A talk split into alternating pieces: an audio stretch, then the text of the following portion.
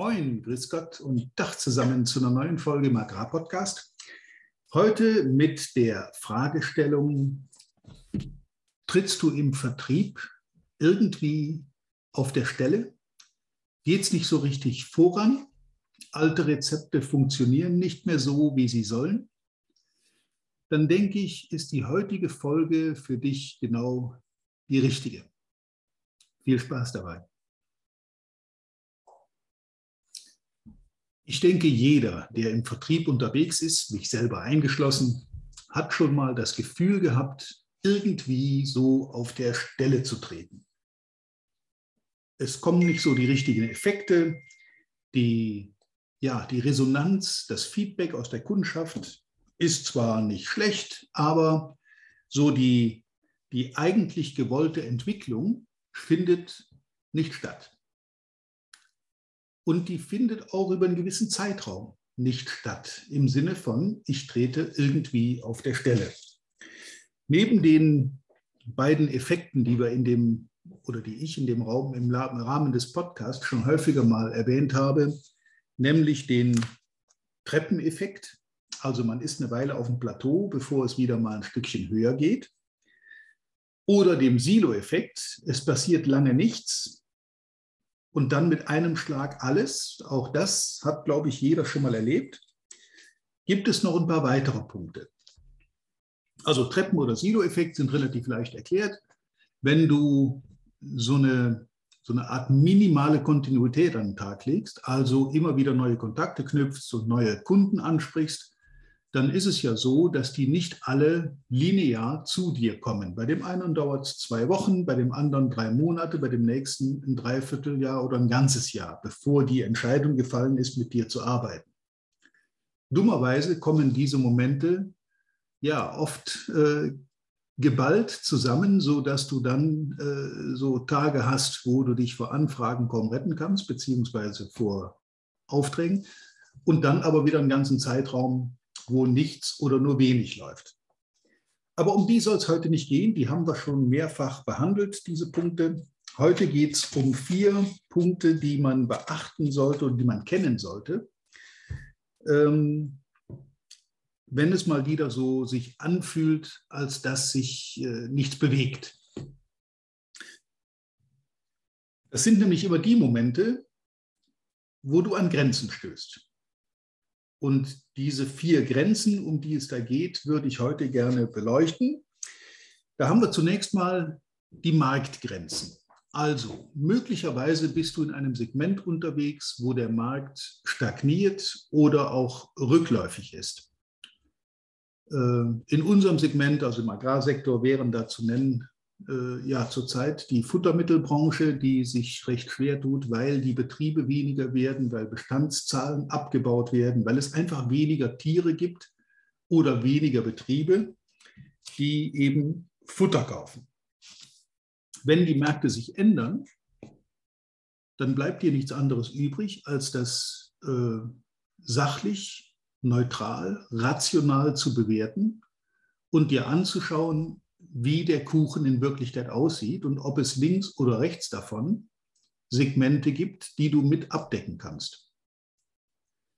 Gegen einen sinkenden, gegen einen schrumpfenden Markt, in dem sich natürlich dann die Anbieter umso aggressiver tummeln, kannst du relativ wenig machen. Du kannst nicht die Tierzahlen erhöhen, du kannst auch nicht die Abnehmerzahl erhöhen. Und wenn diese Zahlen zurückgehen, das heißt, dein Markt sich verkleinert, dann ist es nicht nur logisch, sondern absolut notwendig, sich auch links und rechts mal umzusehen, ob es Segmente gibt, die du mit deinem Angebot mit erfassen kannst. Marktgrenzen. Dagegen kannst du außer eigene Reaktionen wenig tun. Dann gibt es natürlich auch Grenzen, die in dir selber begründet sind, nämlich deine Kompetenzgrenzen. Im Vertrieb ist es notwendig, immer irgendwo auf dem neuen Stand zu bleiben. Das heißt Weiterbildung, Fortbildung, Ausbildung. Es gibt nichts Besseres zum Investieren als in dich selbst. keine Immobilie, kein Gold, keine Währungen, keine Anlageobjekte, keine Aktien bringen mehr Gewinn als die Investition in deine eigene Aus- und Weiterbildung, weil du damit auch deine Grenzen verschiebst, deine Kompetenzgrenzen verschiebst.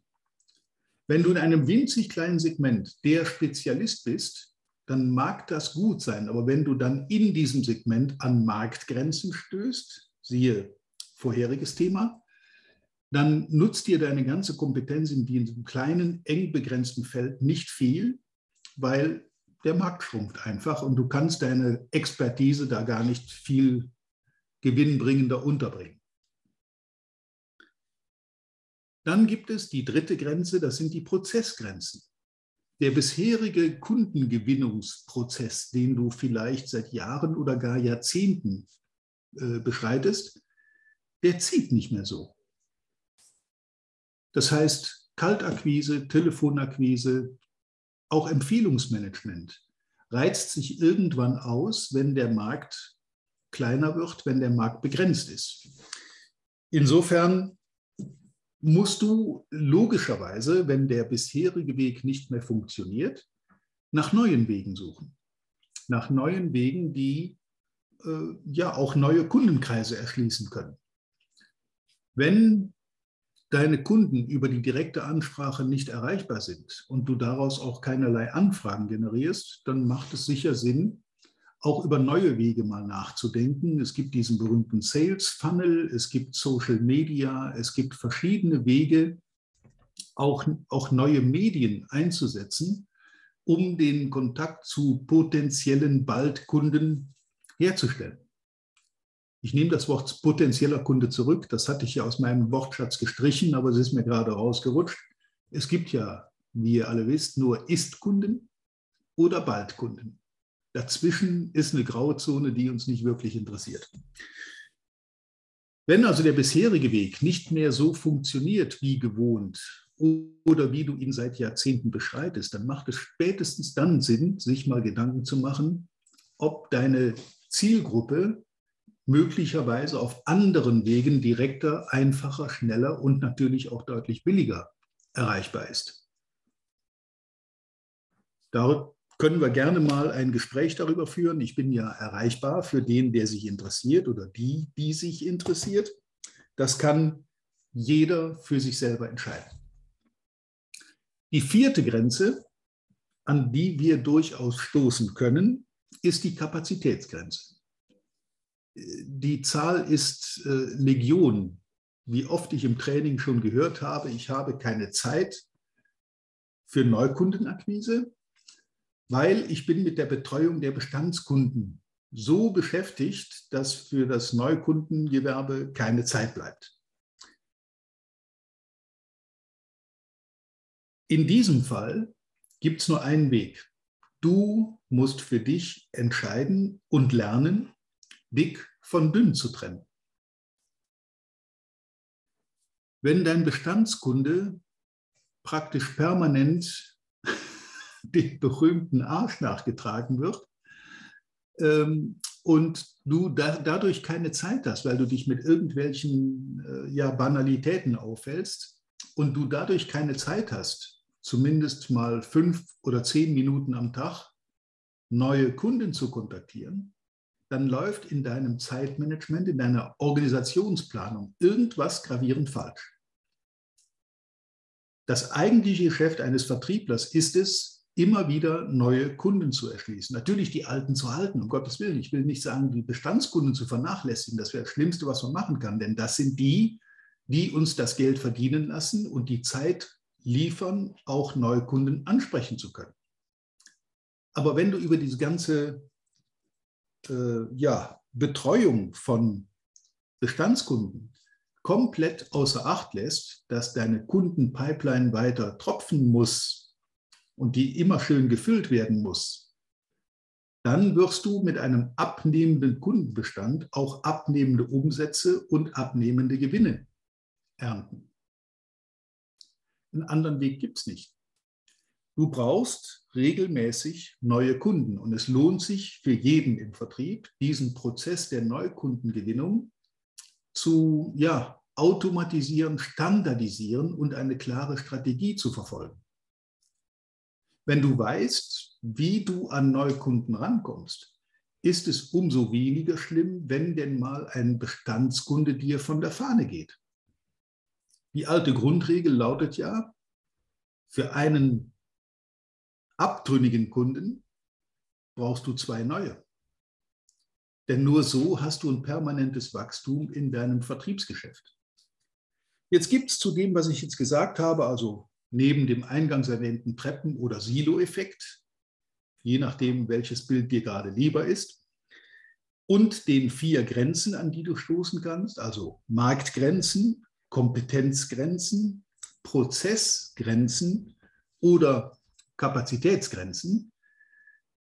Zu all diesen Punkten gibt es jetzt eine gute und eine schlechte Nachricht. Ich fange mal mit der guten an. Die gute Nachricht, alle diese Grenzen existieren nur in deinem Kopf. Ich sage es nochmal langsam, alle diese Grenzen existieren nur in deinem Kopf. Das ist die gute Nachricht. Dann kommt aber natürlich auch logischerweise eine schlechte Nachricht. Und die schlechte Nachricht lautet, alle diese Grenzen existieren nur in deinem Kopf. Ich wiederhole mich, alle diese Grenzen existieren nur in deinem Kopf. Denn Marktgrenzen sind nicht automatisch Gott gegeben. Daran kann man was machen. Du hast es also in der Hand, du hast die Macht daran, was zu verändern. Das Gleiche gilt für Kompetenzgrenzen. Denn mit Kompetenz einher geht deine Leidenschaft für den Vertrieb. Aus der Kompetenz erwächst Leidenschaft, weil das, was du tust, machst du gerne, das tust du auch mit, ja, mit der entsprechenden Leidenschaft und damit auch eben entsprechend engagiert. Prozessgrenzen sind ebenso behebbar, wenn du in deinem Kopf keine Blockade aufbaust, im Sinne von, das haben wir noch nie so gemacht oder das haben wir alles schon probiert, das hat aber noch nie funktioniert. Raus damit. Schmeiß das aus deinem Kopf und geh offen, ja, und auch positiv an neue Ideen. Und wenn du nicht weißt, ob es funktioniert, ja, dann musst du es probieren. Trial and Error. Von zehn Ideen, die jemand hat, schaffen es vielleicht fünf, sechs oder sieben in die ersten Schritte der Umsetzung. Und davon wiederum nur ein, zwei oder drei werden zum Erfolg. Der Rest ist eben, ja, wir haben es mal versucht, es hat nicht funktioniert. Allein über die misslungenen Versuche oder die nicht erfolgreichen Versuche könnte ich ein Buch schreiben. Es nutzt aber nichts, dann die Versuche einzustellen. Denn damit beraubst du dich der Chance, zwei, drei, vier Ideen zu haben, die wirklich ziehen und die dann auch einen Durchstart ermöglichen. Also Prozessgrenzen existieren ebenfalls nur in deinem Kopf. Und dann kommen wir zu den Kapazitätsgrenzen. Auch die existieren nur im Kopf, denn oft sind diese vorgeschobenen Hinderungsgründe, wie zum Beispiel, ich habe so viele Bestandskunden zu betreuen, dass ich keine Zeit habe für Neukundenakquise, in letzter Konsequenz nichts anderes als eine Ausrede, weil mir die Kundenakquise keinen Spaß macht, weil ich damit nicht erfolgreich bin, weil ich noch nicht den richtigen Weg gefunden habe, etc. etc. Bei Bestandskunden meinen Job zu machen, meinen Beratungsjob zu machen oder mich von Bestandskunden anrufen zu lassen, weil sie ein Problem haben, das ich dann mit meiner Expertise lösen kann. Und die Kunden sind mir so dankbar, dass sie den Rest ihres Lebens nur noch bei mir kaufen, zu jedem Preis und nie mehr beim Wettbewerb nachfragen. Du merkst schon, jetzt fängt es an zu träumen. Ich wiederhole es nochmal. Die gute Nachricht ist, die Grenzen existieren nur in deinem Kopf. Die schlechte Nachricht ist, die Grenzen existieren nur in deinem Kopf, denn der Einzige, der was daran ändern kann, der was beheben kann, bist du. Und wenn du dich nicht selber blockierst und offen an solche Dinge herangehst und auch mit Leidenschaft an solche Dinge herangehst, dann wirst du sehen, dass von deinen Ideen, die du entwickelst, die eine oder andere oder sogar noch mehr Ideen den absoluten Erfolg bringen. wie gesagt, die Misserfolge sind auch in meinem Fall größer als die Erfolge. Aber das wiegt sich auf. Auch die Misserfolge waren nicht komplett sinnlos. Die haben mir mindestens Erfahrungen gebracht im Sinne von, aha, das funktioniert also noch nicht. Vielleicht war ich mit der Idee einfach nur ein bisschen zu früh. Und der Markt ist noch nicht reif, um das aufzunehmen. Kleines Beispiel. Online-Trainings haben wir vor sieben oder acht Jahren schon entwickelt und haben die auch zur Marktreife gebracht mit vielen Features, mit einer Sales-App, mit täglichen Kontakten, mit Microlearning, mit Filmen, die wir aufgenommen haben, mit einem Riesenaufwand und Mörderkohle, die wir ausgegeben haben. Problem war, kein Kunde hatte daran Interesse.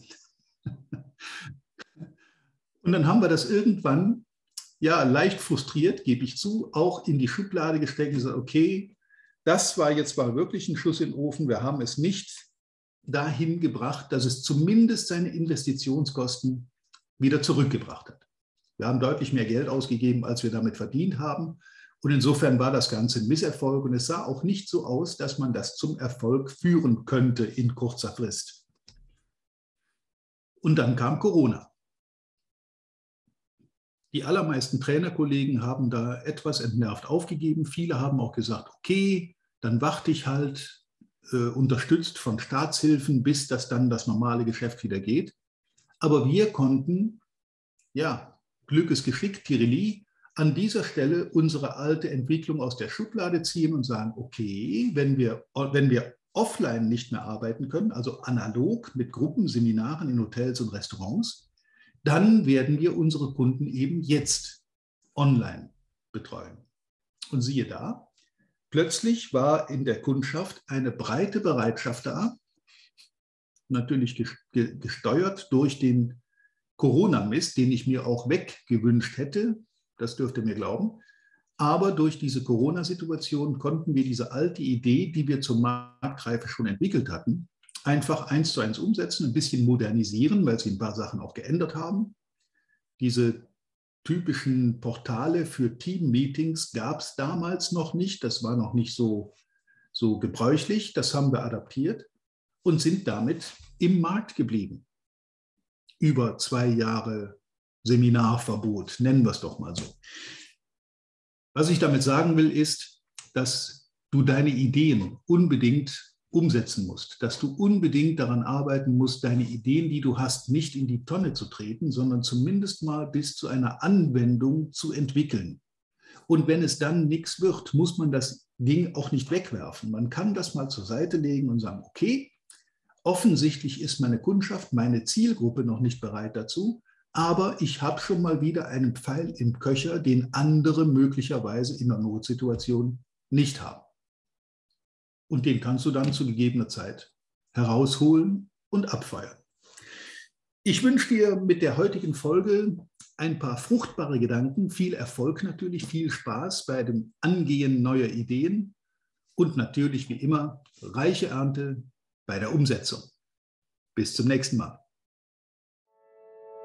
Vielen Dank, dass du heute wieder dabei warst. Wir hoffen, du hattest genauso viel Spaß wie wir. Wenn dir gefallen hat, was du gerade gehört hast, dann war das erst der Anfang. Denn auf walter-peters.de-termin erhältst du kostenlos und unverbindlich ein Beratungsgespräch mit Walter. In diesem 30-minütigen, völlig kostenfreien Erstgespräch erarbeitet Walter mit dir einen Schritt-für-Schritt-Plan, den du direkt anwenden kannst. Du lernst zum Beispiel, wie du deinen Umsatz innerhalb weniger Wochen deutlich steigerst, wie du mehr Neukunden für dich gewinnst und deine Verkaufsgespräche erfolgreich abschließt. Da Walter immer nur eine begrenzte Zahl von Anfragen bearbeiten kann, warte nicht zu lange. Denn Fakt ist, wer weiterkommen will, braucht einen Experten. Walter hat mit über 40 Jahren im Vertrieb und 15 Jahren als Trainer schon zahlreichen erfolgreichen Unternehmen dabei geholfen, ihre Umsätze massiv zu steigern und Kundenverhandlungen deutlich zu vereinfachen. Wenn du also wissen willst, ob du für ein Erstgespräch in Frage kommst, geh auf walter-peters.de-termin und fülle das Formular aus. Bis zum nächsten Mal bei Erfolgreich im Agrarvertrieb, der Agrarpodcast. Wir wünschen dir reiche Ernte.